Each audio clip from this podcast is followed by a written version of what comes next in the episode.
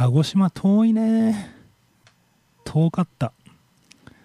鹿児島も遠いけど奄美大島はもっと遠かったね。完全に舐めてました。あのー、いつも聞かない方何のことかわからないかもしれませんけど息子の全国大会の応援で奄美大島行ってきたんですね。後で話しますけど台風で死ぬかと思いましたね。死なんけど。えー、今週やっぱ生放送いいね。今週からまた改めてよろしくお願いします。1時間お楽しみください。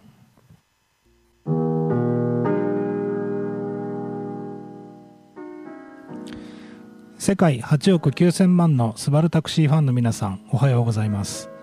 帰ってきたヘビーメタルの逆襲の時間です。この番組は FM 放送周波数 79.8MHz またダラズ FM のインターネット放送はパソコンからサイマルラジオでさらに無料音楽サイトリッスンラジオを通じて全国どこからでもお聴きいただけます。番組へのメッセージはメールの方は798ダラズ FM.com ファックスの方は0859-21-7878でお待ちしています。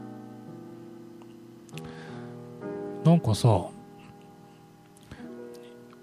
たまたまだと思いますけどこの数日すごい僕の番組のリスナーと話をする機会に恵まれてあのいつも拗ねてますけどこの番組聞いてる人って本当にいるのかなと思うんですよね。あの別に悪口言うわけじゃないけど特になんかこうまあ僕も投げかけないんでね。昔はあの78年前はこう今週のお題みたいなのやって皆さんからツイッターとかでそうそういうことをあのコツコツやってた時期もあるんですよ。けど 今もう僕が喋りたいこと一方的に喋るだけでリスナーガン無視してますからあの自分が悪いんですけどたまにふとこの番組って誰か聞いてる人いるのかなとかって思うことあるんですけどたまたま2人ぐらい男性1人女性1人とあなんか番組の話になって1人はねあのうちの息子の高校のあの父兄の方なんですけど「松本さんってラジオ聞いてますよ」って言われて「マジっすか?」と思って「なんで?」って言ってしまったんですけど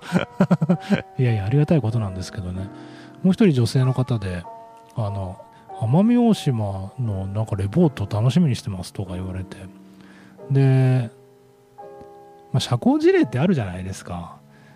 正直そんなに楽しみにしてるとも思わないんですけどだけど言われるとさもう根が真面目だからあ奄美大島の話みんな待ってるんだと思ってたった一人に言われればもう世界中で僕の奄美のレポート待ってるっておめでたい人間ですからね。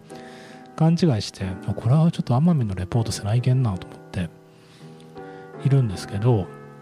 奄美大島に行ってきました、えー、7月の29日かな？29から行ってきてでねえっと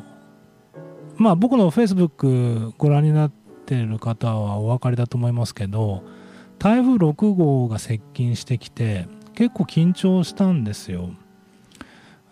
台風6号ってすごくないですか？まだいるんですよ。びっくりだよね。あの台風6号が接近してきてそれで細かい話をすると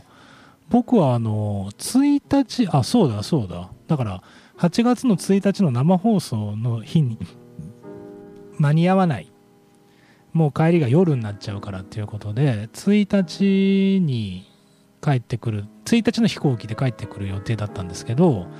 えー、31から台風6号が接近してきてえっ、ー、と1日が欠航になったんですね。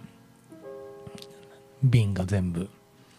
で実はあのうちの息子の演技がいつになるかわからないっていう話だったんですけどそれこそ台風6号の関係で大会がこう前倒し前倒しで進行してうちの息子30日にもう終わっちゃったんですよ。で1日欠航でしょ？んでどうしようかっていう話しててで正直もう2日でもいいけど2日も飛ぶかわからないような感じだったんで結果飛ばなかったんですよ。だから1日帰れなくて2日に帰ろうと思ってたら結局多分4日まで帰れなかったと思うんですけど良かったなと思うんだけど30日にもう息子見ちゃったからどうするって言ってかみさんや子供と相談してで31日のね昼の1時15分かなんかの便が7席余裕があったんですよ。まだ。でこれで帰っちゃれと思って。だから結果1日早く帰ってきて、まあ、なんだったら頑張れば1日生放送できたなっていうまあまああの結果論ですけど。で31日に、えー、帰ってきたっていうか31日に一旦飛行機で鹿児島の本土の方まで、えー、鹿児島市内っていうんですか？戻ってきてで31日鹿児島で1泊してでまあ1日あのー、ゆっくりゆっくりって言っても自動車飛ばして あのー、また9時間半かけて米子に帰ってきたみたいなそんな感じでした。でまあ結果台風の影響であれなんですよ。もう全然奄美の観光できなかったですね。コンビニ飯ですよ。でそもそもさ順番にお話ししましょうか。鹿児島鹿児島まで車で行くって絶対やめた方がいいですね。いやほんとね、うん、まあ絶対っていうかでもね多分次行く時も車だなと思った。あのいいもんですよ。あの半分冗談で辛い辛いとか言ってますけどあのミニバン乗ってさあのもう今時高速道路が当たり前ですけど米子から鹿児島までもうずっとノンストップじゃないですか。だからずっと車飛ばしとけばいいのであの何らストレスもなく途中休憩して。で今回一番感動したのがねあの中学にの娘がいるんですけどあの乗り物酔いひどいんですよ。で正直心配しててヤクモはもちろんだけどあの新幹線でも酔うつわものですからね。これどうやったら新幹線で酔うんだろうなと思うけど新幹線でも酔っちゃうんで今回もあの9時間半の間あのどうなっちゃうかなっていうの心配してたんですけどあの彼女の通った作戦は車の中でずっと寝るっていう作戦出て上さ結論から言うと9時間半の間ずっと寝てたんだよ。バカじゃねえのと思うけど。そりゃ酔わないよね。9時間半。ずっと寝てましたね。途中なんかトイレ休憩みたいなんで一回ちょろっと起きましたけどそれ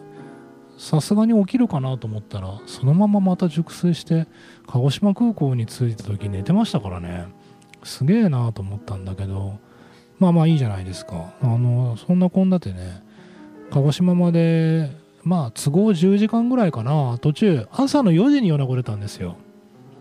まあ米子っていうか家を。朝の4時半に米子あうん米子出て。でまあ、本来さ9時間半で逆算していったら16時半までに鹿児島空港に着けばいいんでそこから9時間、まあ、10時間やると7時ぐらいに出れば十分間に合うんですけどまあまあ道中何があるかわからないし渋滞で間に合いませんでした。じゃあ話にならないのでかみさん心配性のうちの女房が4時ぐらいには出たいっていうことだったんでまあまあいいじゃんって言って4時に出たんですね。であのまあ道中ずっと車を運転してましたけどまあまあそこは別に良くも悪くも何言ったことはない感じであの運転してましたけど結局ね12時半ぐらいに鹿児島空港に着いたのね。鹿児島空港って行ったことあります？ないよね。もう俺も初めてなんだけど。っていうかそもそも鹿児島行くの初めてで。思い起こせばねあの熊本までは行ったことあるんですよ。阿蘇山とか。あの辺までは行ったことあるんでそっから南に行くのって初めてで、まあ、今回初めての初鹿児島だったんですけど鹿児島空港着いたらさまあまあ広い空港でしたよ。で車がこうバーってもういっぱいになってて止めれんのかなと思ったけどまあまあなんとか止めれて。で1時ぐらいから。なんかさ行く前はまたうちのかみさんが張り切っちゃってさなんかルルブとか買ってるんですよ。俺なんか20年ぶりぐらいに見たなんかルルブって。こんなの今でも売ってんだと思って。でなんか鹿児島市内のグルメとかなんか途中のさサービスエリアや道の駅のなんか美味しいものとかそんなもの食う余裕あるわけねえじゃんとか思うけどまあ言うと喧嘩になるんで黙ってるじゃないですか。でその鹿児島市内の美味しいご飯とかに載ってるわけですよ。だけどさもう着いたら1時でしょ？そっからなんかまたねうろうろとかしたくないから空港でご飯食べようっていうことになって いやルルブの意味は？みたいな話なんですけどまあいいじゃないですか。で鹿児島空港行かれたことある方ならわかると思いますけどお店ねいくつか入ってて。でなんか鹿児島といえば何なんでしょうね。あの意外にわからないもんですよね。あの県外から鳥取にいらした方が鳥取の名物って何かわからないとか言われるとムッとくるじゃないですか。なんか梨とか言われてあの砂丘以外に思いつくものがないとかあるだろカニとかマグロとかって。水揚げ日本一だぞとか思うんだけど意外に県外の方まあそれはこっちのあの PR 力が少ないの足りないからだっていう反省するところなんですけどだけど言われる側としたらさ歯がゆい思いするじゃないですか。美味しいものいっぱいあるのになとかも鹿児島もさ分かんないんだよ。鹿児島って何？と思って。何かあります？鹿児島って。黒豚らしいんですよ。ああなるほどね とかって思って。でなんか黒豚のとんかつとかなんかそういうの押してるんですよね。だけどさもう10時間も車の運転して活動の重たいなと思って。うん、いやまあまああの空港でね美味しくご飯食べてでまあチェックインしてみたいな感じで。でそっから奄美大島にくぞとかっていう、えー、感じなんですけど、まあ、続きはこまた曲の後に行きましょうか。あの本当たまたまなんですけど、あのー、沖縄まあ奄美じゃなくて沖縄っていう話なんですけどデラックス・デラックスっていうこれ何ていうのかな昭和歌謡っていうかシティ・ポップだよねあのアイドルとか懐メロとかに詳しい方の方が多分ピンとくると思うんですけどあの昭和歌謡のテイスト満載でなおかつあのキレキレのダンス。あの、また後で話しますけどこれラジオの曲よりも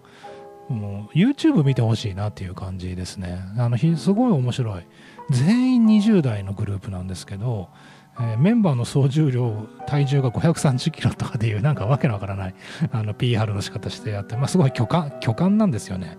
えー、ボーカリストの方とか。なんですけど、えー、面白いバンドデラックス・デラックスの特集あのファーストフルレンスアルバムが、えー、出たので、えー、その特集をしたいと思います、えー、続いてお聴きいただくのは懐かしいね泰葉さん。ね。の、えー、フライデーチャイナタウンお分かりですかね。往年のポップファンの方にじんとくると思いますけどこのフライデーチャイナタウンのカバーをデラックスデラックスがしているのでお聴きください。フライデーチャイナタウン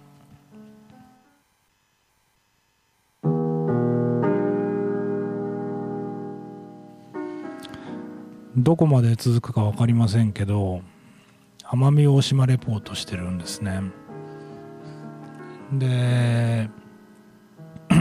7月の29日から奄美大島行ってきたんですけど、まあ、鹿児島空港までは無事に着いたと。で昼飯食ってさまあまあ手荷物あったんでチェックインするじゃないですか。でまあ、僕は海外も何度も行ってるので慣れてるしうちの女房もあのまあそれこそ昔は海外旅行が趣味だったっていうぐらいの人なので、まあ、手慣れたもんなんですけど、まあ、当たり前ですけど子供が2人慣れないもんで多分飛行機乗ること自体も2回目とかじゃないかな。この前飛行機乗ったのいつだって言ったら、あの、スカイマークが米子に竣工した時だっていうから、あの時ね、あの、スカイマークの利用促進で、県の補助金があったんですよね。スカイマークに乗ると1万円ぐらいもらえるとかっていうので、もうこれいいなと思って、あの、東京ディズニーランドも遊びに行ったの、もうあれ十何年前だと思いますけど、懐かしいなと思って思い出したんですけど、まあまあそんな話はいいんですけど、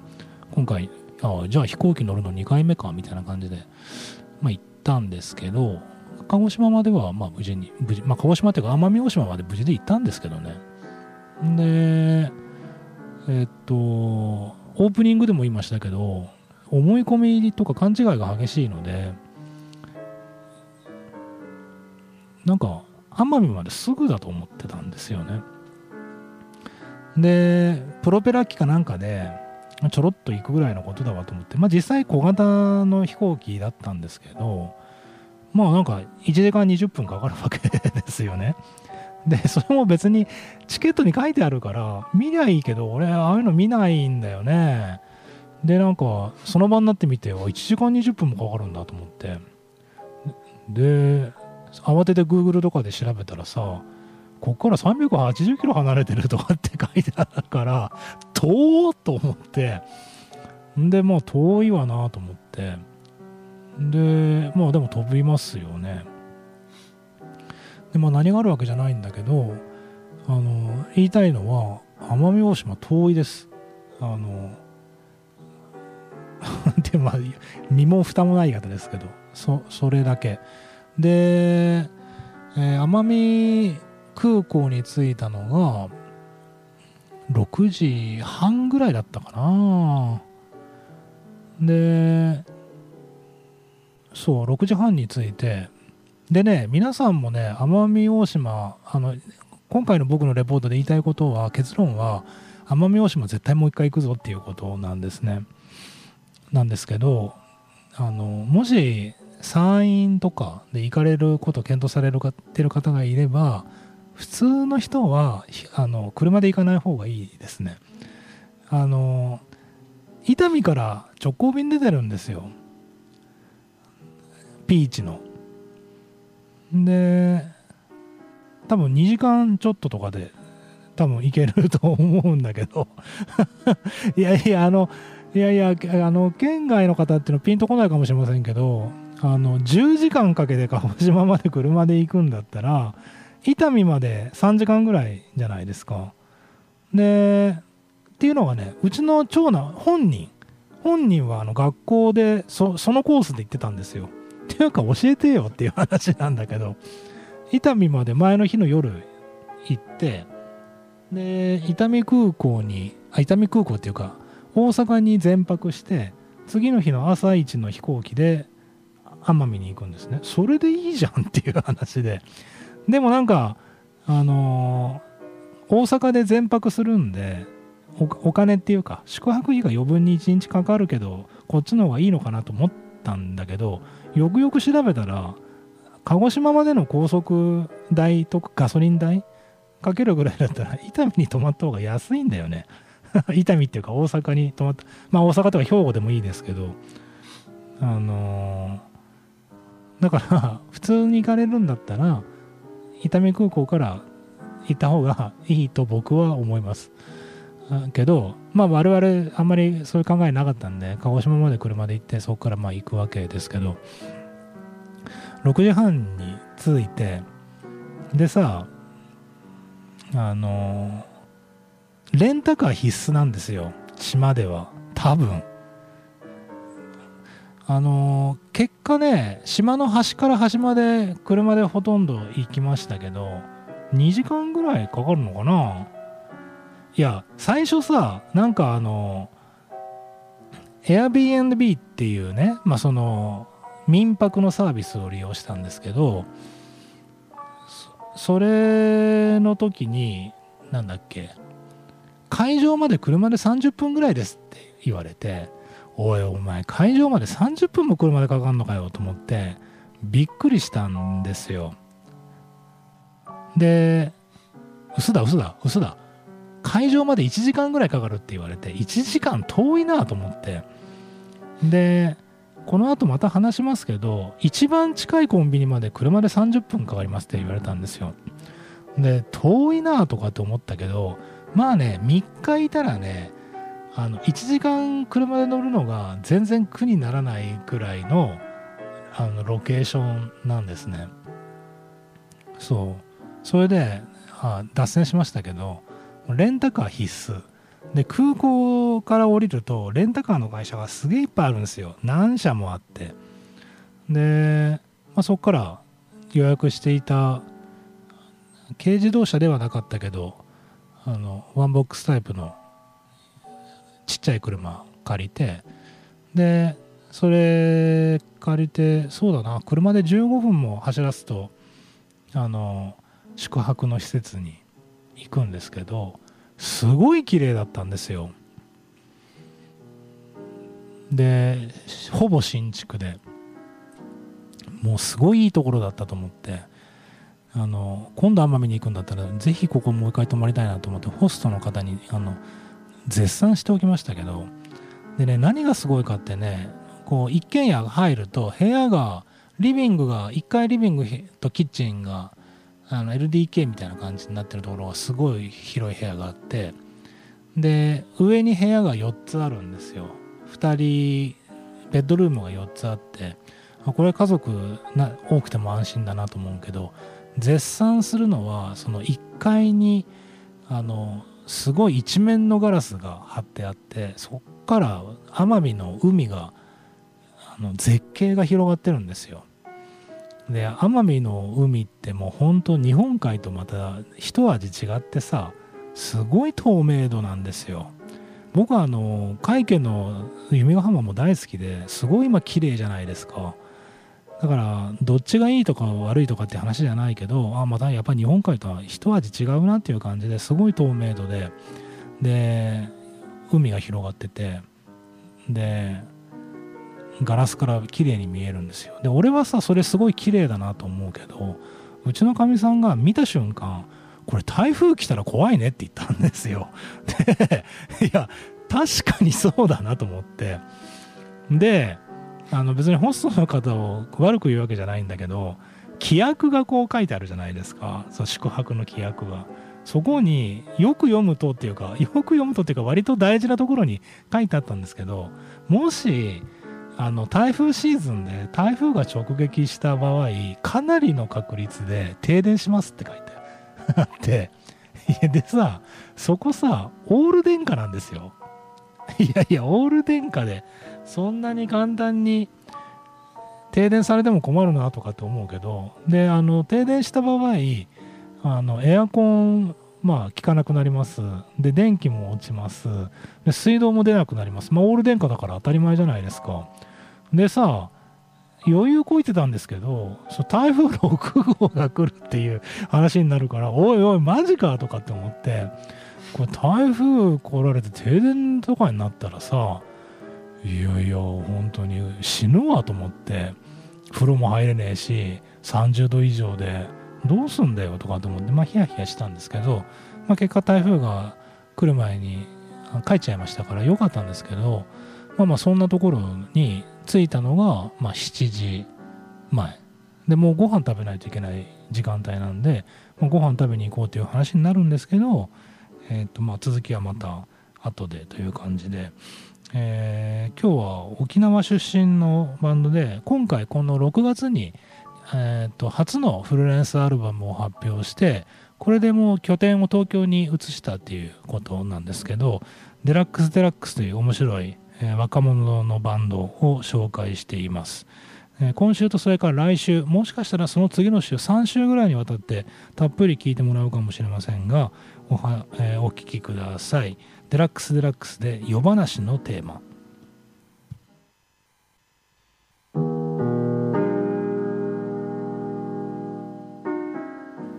なんかもう一日奄美の話してますけどその宿泊施設まで着いたっていう話ですよね。で着いたのがもう7時前ぐらいだったんですよ。で奄美空港からそこの施設までだいたい10分か15分ぐらいの間。でまだ7時前ってちょっとまだ明るい感じなんですね。どっちかっていうとこうサンセットがこう見える感じでこういうところになんか綺麗な女の人といたらムード高まるだろうなという感じですけど女房と子供でいるんでそんな気持ちにはならないわけですよね。まあそれはいいですけどあの綺麗だなとか思いながら走っていてでまだ要するに暗くならないっていうことですよね。なので、えー、行くんですけど気になったのが店がないなっていうのすごい気になってた、まあ、それはホストからも言われてたんで最寄りのコンビニまで30分かかりますよって言われてたんでコンビニがないのは承知してたんだけどまあそれでもさなんかちっちゃい商店みたいなのはあるだろうとかって思ったら基本的に店ないんですよ。あの後々わかるんですけど奄美大島ってざっくりイメージで言うと南側がこう栄えてるっていうかあの多いところ。あの次の日っていうか大会当日にジョイフルを見て感動するんですけど我々は。ジョイフルがあるわとかと思ってモスバーガーもあるぞと思って感動するんですけどあの我々が宿泊したのはすごい北の方にどんどんあの空港からさらに北の方に行く感じなのであのこう人人気があんまりないあのぽつりぽつりと民家があってあとは今回僕たちが泊まったようなゲストハウスだとかエアビーみたいな施設が、まあ、あるっていう感じなんですね。でこう店がなくてでもさあの冷たい飲み物とかそれからビールとか冷やしたいじゃないですか。ででもさもう時間も7時だからどっかで晩ご飯食べたいわけです当初はなんかそのエアビーの台所泊まっている台所でなんか作るっていう話もあったんですけどもうさ夜も7時にね命からがらついてさ命からがら大げさですけど 別に何のトラブルもなかったんですけどあのついてあのなんだっけえー、っとそっからまた料理とかって嫌だったのでどっかご飯食べに行こうよっていう話してたんですね。でだけどご飯は食べに行きたいけどその次の日の朝とか夜中とかに喉乾いた時のなんかのドリン最低限のドリンクだとかあとなんかあの夜の夜食みたいなものが欲しいよねっていう話でなんかねえのかなとかって思ったらあのコンビニはないんですけどおばああの何て言うかな昔の酒屋っていうのかな。昔の酒屋ってさあのコンビニができるまで結構ほらおばあさんとかが一人で店番しててあの立ち球とかやってて でそのその横でなんかほらカップラーメンとか日用品売ってたじゃないですか。で今までも米子でもそういうとこありますよね。そういう店がねちょいちょいあるんですよ。奄美大島のところに。っていうか僕が行ったその北のところには。でここいいなと思って。で10分ぐらい15分ぐらい車走らせる間に4軒ぐらいそういうお店あったかななんか。タバコ酒みたいな。のがあって。であここいいなと思って入ってら90何歳のおばあさんがあの店番してるんですけどもう耳が遠くてで俺次の日の朝のなんだっけ牛乳が買いたいなと思っておばあさんに「牛乳ありますか?」って言うんですけど無視なんですよ。で冷たい人なのかなと思ったらめっちゃ満面の笑顔なのね。でだけど俺の牛乳はありますかの問いには答えてくれないわけですよ。でもう一回聞くんだけどそれもうまく伝わらなくて。でまあ見たら牛乳ないんでまあないんだろうなって思うしかないですよね。でおばあさん耳遠いのにすごいフレンドリーでどっから来たのかとかでねどっから来たのって言われて鳥取から来ましたって言ったらそれは通じるんだよね。うん、なんかあれこれは聞こえるんだと思ったんですけど 牛乳があるかどうかは分かってもらえなくてでもそこでななんかペットボトルに入ったコーヒーとかあとソフトドリンクとかあといるかどうか分かんないけどさなんかカップラーメンとかあると夜中にいいのかなと思って子供たち食うかなと思ってカップラーメン買ったりとかしてでそうそっから宿に入ってでそっからさあのもうダメだはもう腹減ったし、まあ、何よりビールが飲みたいじゃないですか。でビール飲みに居酒屋に行こうって言ってで Google で調べたら車で10分ぐらいのところになんか繁華街ではないけどそれ居酒屋とか焼肉屋があるところがあってで Google で調べたら夜11時まで営業してるっていうんですよ。だってこれはいいやと思って11時までやっててで居酒屋ならさなんか野菜も肉も飯も食えるから子供も安心だろうと思って11時までやってる店が10分ぐらいであるからこれ車で行こうかっていう話になってでもさいや車で行ったら飲んだ後あの帰ってこれないじゃんって言うからいやいやいや日本中どこでもあの運転代行はあるだろうっていう。で調べたら、まあ、あるわけですよ。運転代行の会社が奄美大島にたくさんあるんですよ。で一番近いところに電話したらあのやってますっていうことでで事情がわからないじゃないですか。あの僕もあのもう覚えてる人少ないかもしれませんけど運転代行の会社20年以上経営してたんで一応プロなんですね。だから運転代行ってすごいあのタクシーもそうですけど地方色が濃いんであの地方によって営業スタイルとか、まあ、料金とか全然まちまちなんですよ。で営業してますかって言ったら、まあ、してるっていうのでで多分9時ぐらいに9時か10時ぐらいに呼ぶことになりそうなんですけどあの今の時期とか時間帯とかだったらどのくらい待つことになりますかね？とかっていうふうに。要するに米子なんかでもそうですけど今結構もう戻ってきてるっていうのかな？飲みに出かける方多くなってきてるんだけどこのコロナ禍でその雇用をすごい減らしているので稼働台数少ないわけでタクシーなんかでも皆さん乗ろうと思うと週末なんか1時間とか待たされることあると思いますけどそそそういう状況ならこっちもそのつもりで1時間前にはこう予約しときたいなと思ってあのどどういうもんなんですかねって言ってその場にならないとわからないと思いますけど9時ぐらいとかに代行呼んだらどのくらい待つことになりますかねって言ったらいやいやすぐ行きますよって言うんですよ。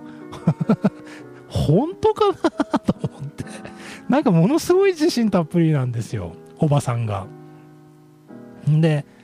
いやだけどさ俺も廃車やってたから分かるんだけどそんなさ自信満々のコメントってできないはずなんですよ。で分かんないもんその場になってみないと。なんかたまたまさ大口のあの何台も一度に頼む人が出てきたらさもうそれだけで車なくなっちゃうんでいやまあちょっとその場になってみないと分からないですけどとか大体雰囲気的には15分か20分ぐらいお待ちいただければいけますけどもしかしたら30分以上お待ちいただくこともあるかもしれませんとかまあ、そういう言い方普通するんですけど、いやいや、すぐ行きますよって。で、なんか、それ電話するの7時ぐらい前に、飲みに行く前に確認の電話したんですけど、あのいや、だって、今もお客さん、あの1件しかまだ乗せてませんからとかって言うんですよ。そりゃ7時だったらさ、1件だろ、そりゃ。だけどこ、これからどうなる話聞いてるのになんか、うーんと思って、あの、なかなかこう、本土とこうコミュニケーションのなんかリズムが違うなっていうことを感じるんですけどまあそれで行ってあの何が言いたいかってまあまあ要するに帰りあの運転代行してもらえるんだったらまあ安心だな飲めるなと思って車でビューンと行くわけですよね。でなんだかんだやり取りしてたんで結局店に着いたらさ7時50分ぐらいなんですよ。もう8時前でさ子供も俺もかみさんも腹ペコなんですね。でまあでもくどいけど11時までやってるからまあまあ安心だわと。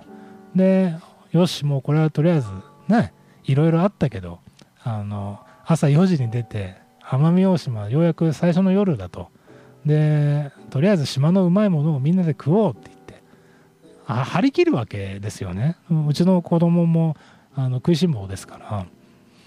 で、美味しいもの食べようって言って、で、すいません、みたいな。とりあえずビール2つとコーラとカルピスとみたいなの頼むじゃないですか。で、まあ、ドリンク来ますよね。で注文頼もうかなと思ったら8時ですよ8時そしたら「あこれでラストオーダーになりますけどよろしいですか?」って言われて いやいやいやいやいやいやいやいやだって11時まででしょって言って上俺ら今来てでまだ8時にもなってないのにもうラストオーダーですか？って言ったらいやいやラストオーダーは8時なんだと。でドリンクとかはなんか10時ぐらいまで頼めて営業時間としては11時らしいんですよ。分かりにくい分かりにくいなと思って。いきなり最初来てラストオーダーですよ。でさしょうがないからもうたくさん注文しようと思ってめっちゃ頼むんですよ。そしたらまだくどいけど8時前ですよ。結構なもんが売り切れてて例えば鶏の唐揚げとかないらしいんですよ。いやいや唐揚げ唐揚げないと寂しいなとかって思うんですけどなんか魚も結構売り切れててなかなかこうところ変わればでよくよく見たらもう8時過ぎたらなんか周りの店もどんどん閉める勢いなんですよ。なんじゃと思って。そういうとこかと思ったんですけど。うんまあなんかいろんなことがあるなって思った。奄美最初の夜でした。さあ、えー、今週からですね2週もしくは3週にわたって奄美大島ではなく沖縄出身のデラックス・デラックスという、えー、グループのファーストアルバムを紹介しています。この曲でお別れですね。この曲もカバーですね、えー、名曲です。お聴きください。真夜中のドア。